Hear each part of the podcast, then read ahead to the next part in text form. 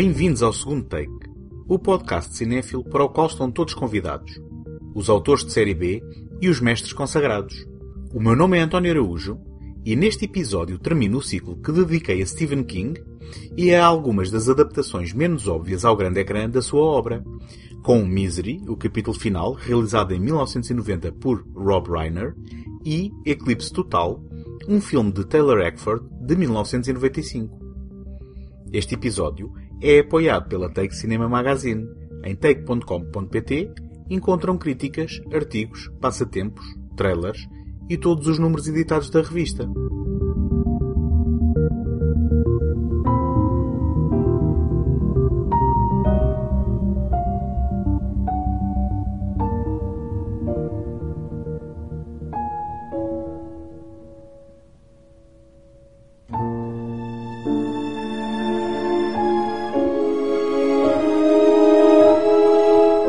1986, Rob Reiner tinha realizado uma das melhores adaptações de Stephen King ao grande ecrã, Conta Comigo. Uma história sem elementos sobrenaturais, pouco habitual para o prolífico autor de terror, mas recheada de elementos recorrentes na sua obra, nomeadamente as memórias que remetiam para a sua infância na década de 50 e as relações interpessoais num círculo de amigos bem como a narração dos acontecimentos da perspectiva de uma das personagens principais, um dos rapazes do grupo, já depois de adulto, e de se ter tornado escritor, na forma de um livro em processo de criação. Costuma-se dizer que os escritores devem escrever sobre o que conhecem. E que melhor tema para um escritor que as ansiedades da página em branco ou da sua relação com a obra criada e com o seu público. Já falei neste ciclo de A Face Oculta, adaptação de 1993 por Jorge Romero, de uma história que lida com um autor obrigado a escrever livros comerciais e a relação deste com a sua obra. Este romance de 1989 foi uma reação à revelação que o autor publicado, Richard Bachman, era, na verdade, um pseudónimo para Stephen King. Aliás, era com este pseudónimo que King pretendia assinar dois anos antes Misery, o livro que chegaria a Portugal pela mão da Círculo de Leitores.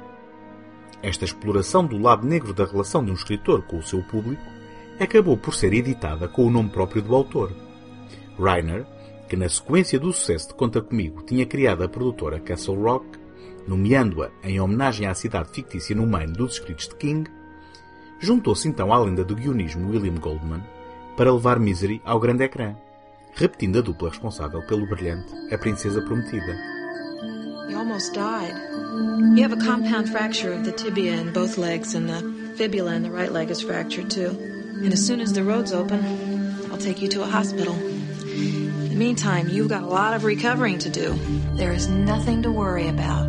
You're gonna be just fine. I'm your number one fan. My name is Annie Wilkes. I think one of my clients, Paul Sheldon, might be in some kind of trouble.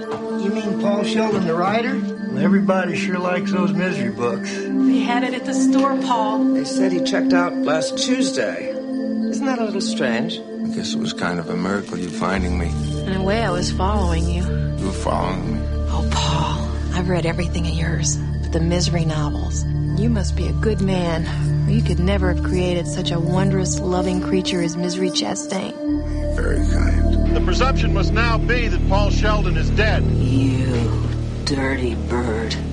How could you? Misery Chastain cannot be dead. Misery Spirit is still alive. I don't want her spirit! I want her! And you murdered her! O famoso escritor Paul Sheldon, interpretado por James Caan, é o autor de uma série bem-sucedida de romances vitorianos centrados na heroína Misery Chastain. Desejando reconhecimento por trabalhos mais sérios, escreve um manuscrito para um novo romance na expectativa de deixar a série Misery para trás. Ao terminá-lo, viaja de Silver Creek, no Colorado, onde tradicionalmente se refugia para escrever, a caminho de Nova York, para entregar o novo livro à sua editora Marcia Sindel, Lauren Bacall, numa participação especial. Surpreendido por um nevão, Paul tem um acidente de automóvel que o deixa inconsciente. A enfermeira Annie Wilkes, Kathy Bates numa interpretação que lhe valeu um Oscar, encontra Paul e leva-o para a sua casa remota, salvando da morte certa. Quando Paul recupera a consciência, encontra-se acamado com as pernas partidas e um ombro deslocado. Annie afirma ser a sua fã número um e elogia-o e aos seus romances. Por gratidão, Paul deixa que Annie leia o seu novo manuscrito. Perturbada com a profanidade presente no novo trabalho, Annie revela um comportamento instável e assustador. Entretanto, Annie lê o último romance publicado de Misery e, quando descobre que a personagem principal morre no final do livro, fica furiosa. Num acesso de raiva, revela a Paul que ninguém sabe onde ele está e tranca-o no quarto. Por esta altura, preocupada por não ter notícias de Paul, Marcia telefona ao xerife local, Buster, o saudoso Richard Farnsworth, que inicia uma investigação para encontrar o paradeiro do escritor. You. You dirty bird. How could you? She can't be dead. Misery Chastain cannot be dead. Annie, in 1871, women often died in childbirth. But her spirit is the important thing, and Misery's spirit is still alive. I don't want her dead! I want her! And you murdered her! No! I didn't. Who did? No one. She she died. She just slipped away. Slipped away! Slipped away! She didn't just slip away! You did it! You did it! You did it! You did it! You did it! You murdered my misery! O cartaz promocional original de Misery omitia a imagem do par central de atores, colocando a responsabilidade de atrair espectadores na força dos nomes de Rob Reiner, William Goldman e Stephen King. No entanto, era no centro do cenário invernoso que enquadra a casa de Annie, tornada prisão de Paul, que se revelava o ingrediente secreto para o sucesso do filme. Por cima do título em fonte tipográfica, evocativa das antigas máquinas de escrever, podia-se ler James Caan e Kathy Bates.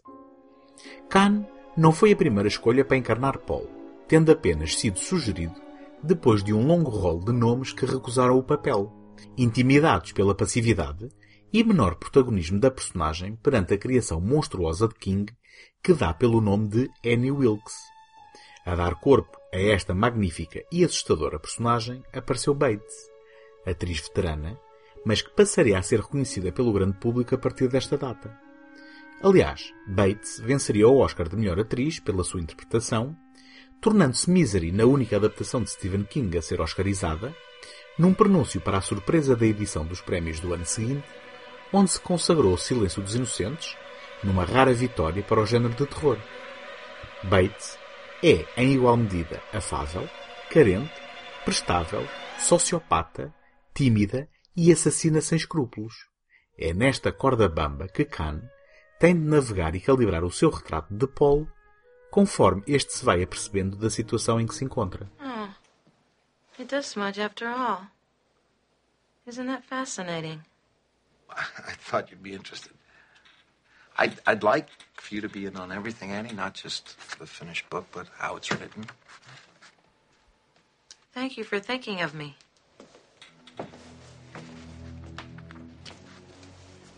Anything else I can get while I'm in town?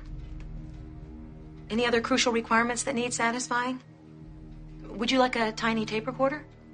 Or how about a handmade set of writing slippers? Well, just the, the paper will be fine. Are you sure? Because if you want, I'll bring back the whole store for you.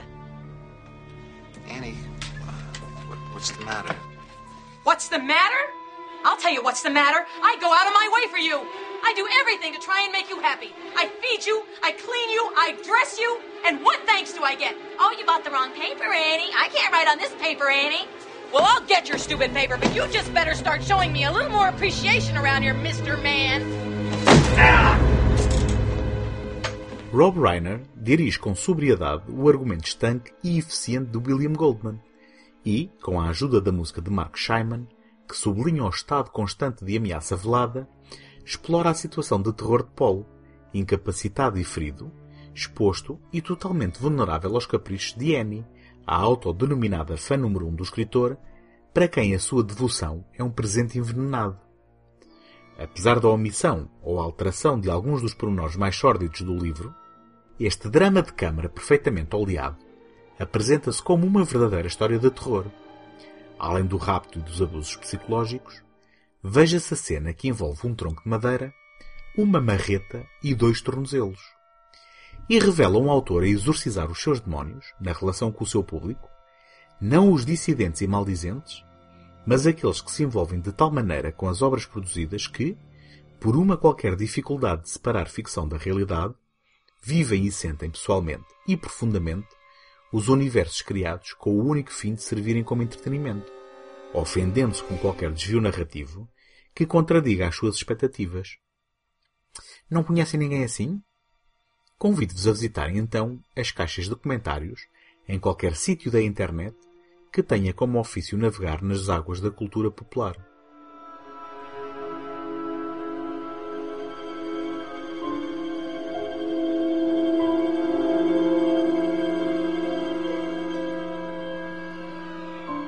Misery acabou por ser um sucesso de crítica e bilheteira, consolidando o nome de Stephen King como um autor de peso, não sendo apenas um popular escritor responsável por assustadoras histórias de terror, mas também alguém com uma capacidade invulgar para construir sólidos thrillers de suspense com personagens verosímeis.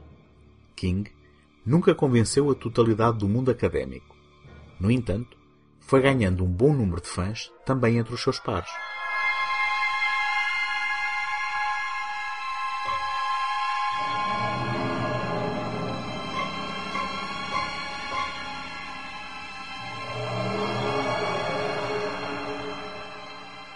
Gostava de partilhar convosco como me podem ajudar para vos continuar a oferecer este programa todas as semanas.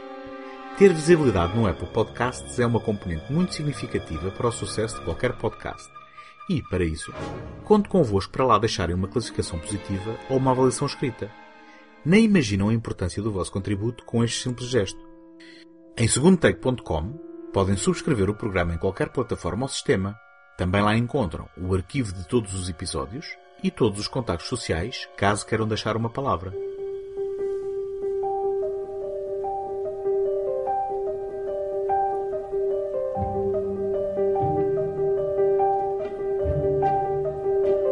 Dolores Claiborne é um romance escrito por Stephen King, publicado em 1992, que chegaria a Portugal pela mão da Círculo de Leitores dois anos mais tarde. Inicialmente concebido para formar um díptico com o jogo de Gerald, acabou por se afastar em grande parte deste título, mantendo como elo de ligação o eclipse solar e um motivo temático central partilhado pelas duas narrativas. Apesar da estrutura pouco habitual, sem capítulos ou espaçamentos entre secções, funcionando na verdade como uma narrativa contínua que se lê como a transcrição de um monólogo, foi um sucesso de vendas nos Estados Unidos da América. Rapidamente, a Castle Rock Entertainment deu início à produção da adaptação ao grande ecrã ficando o argumento ao cargo do novato, na altura, Tony Gilroy, e a realização da responsabilidade do veterano Taylor Eckford, autor com uma filmografia não muito longa e eclética, mas pontualmente com alguns títulos interessantes. Para o papel principal, regressou o maior trunfo de Misery, Kathy Bates.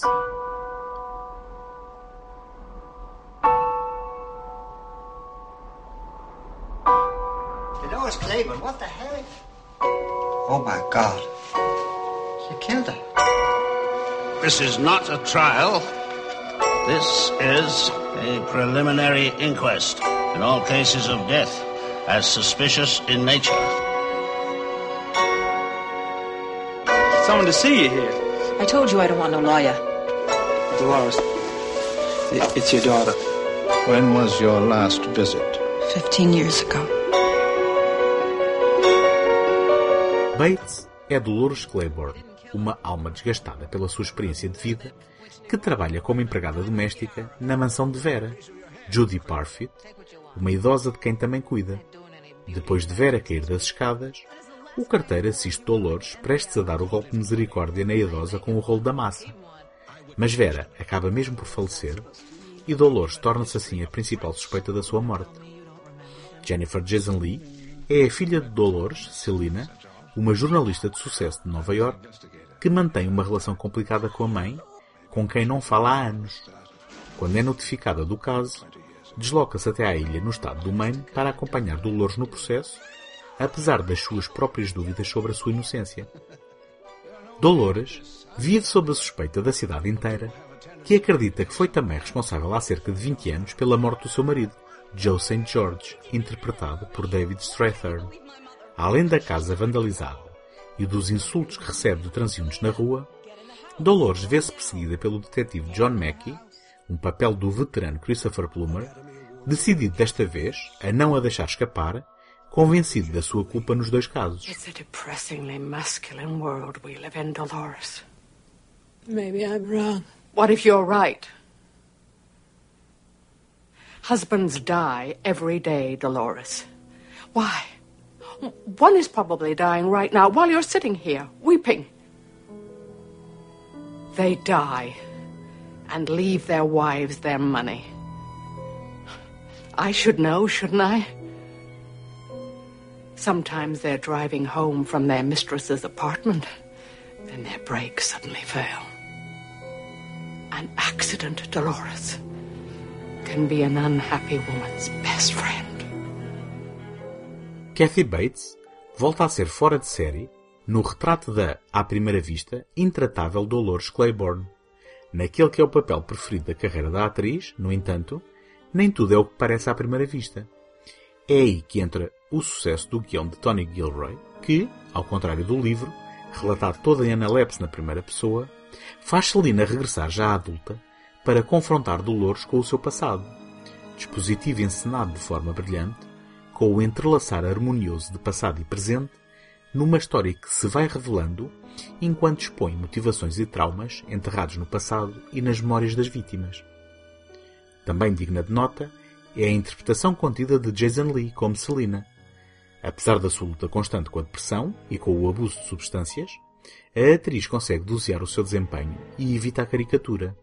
O mesmo não se pode dizer de David Strathern, ator que tenho em grande estima, mas que aqui parece estar numa frequência diferente do resto do elenco, recorrendo ao exagero no retrato de Joe, onde bastariam as suas ações para não restarem nenhumas dúvidas sobre a sua natureza desprezível e o seu caráter ou falta dele.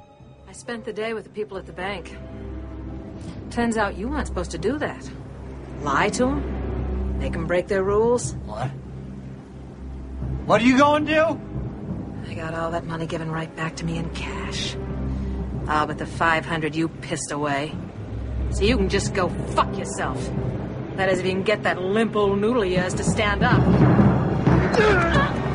I told you what happened if you didn't leave off being frank with me tonight. Huh? Don't believe me now, do you? Yes! My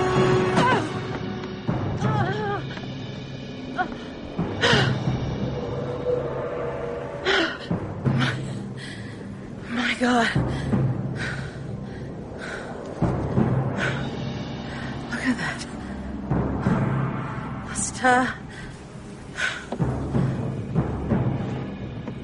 Star.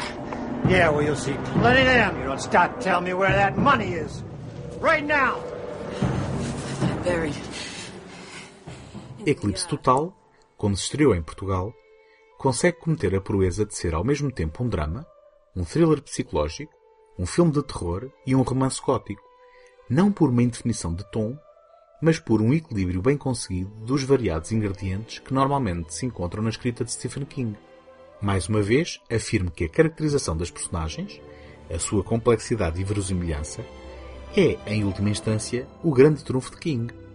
Dolores Claiborne é uma das suas mais fascinantes criações, ancorando uma história sobre violência doméstica, incesto e abuso sexual de menores e revelando inteligência, resiliência e capacidade de luta e de sacrifício, desembocando em desejo de vingança, alimentado por puro instinto maternal.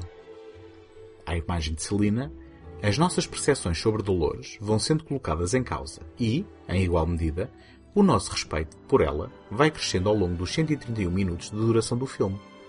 No final, o que realmente importa não é a mera questão de inocência ou culpa, e esta revela-se como uma área cinzenta de infindáveis ambiguidades e particularidades que coloca em causa o nosso próprio instinto de apontar o dedo e lançar julgamentos fáceis. You've done so well for yourself. Is that what you think? How well I've done? Hell, even Miss Vera Kiss My Back Cheeks Donovan couldn't help but be impressed. The look on her face the day you wrote that first picture on the cover story, you would have thought she'd passed a brick.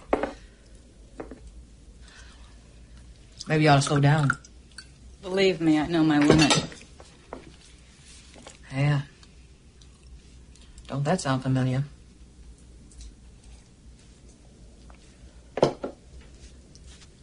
I'd leave it alone if I were you. I see my share of drunks is all. That's all I'm saying. What did he have to be happy about? Suppose making sure everyone else was as miserable as he was. Is that why you killed him? Esta é também uma oportunidade de ouvir uma banda sonora contida da autoria de Danny Elfman, longe das suas colaborações habituais com Tim Burton ou das suas composições mais bombásticas, e para ver Eric Bogosian e John C. Reilly em dois curtos papéis secundários. Apesar de não representar a típica adaptação de terror sobrenatural de Stephen King ao cinema, Eclipse Total é com certeza uma das suas melhores transposições ao grande ecrã.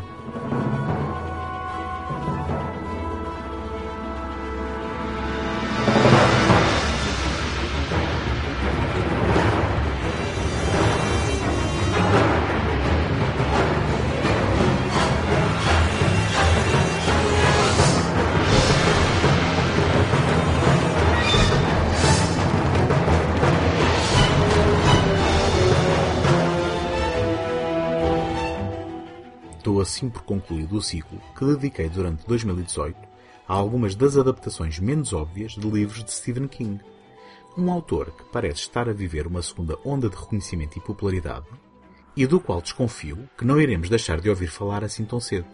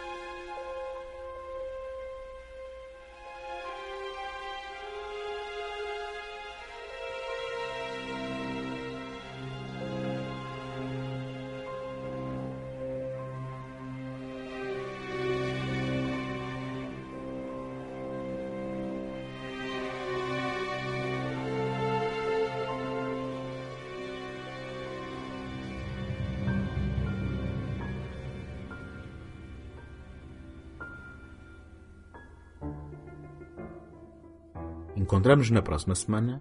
Até lá, boas fitas!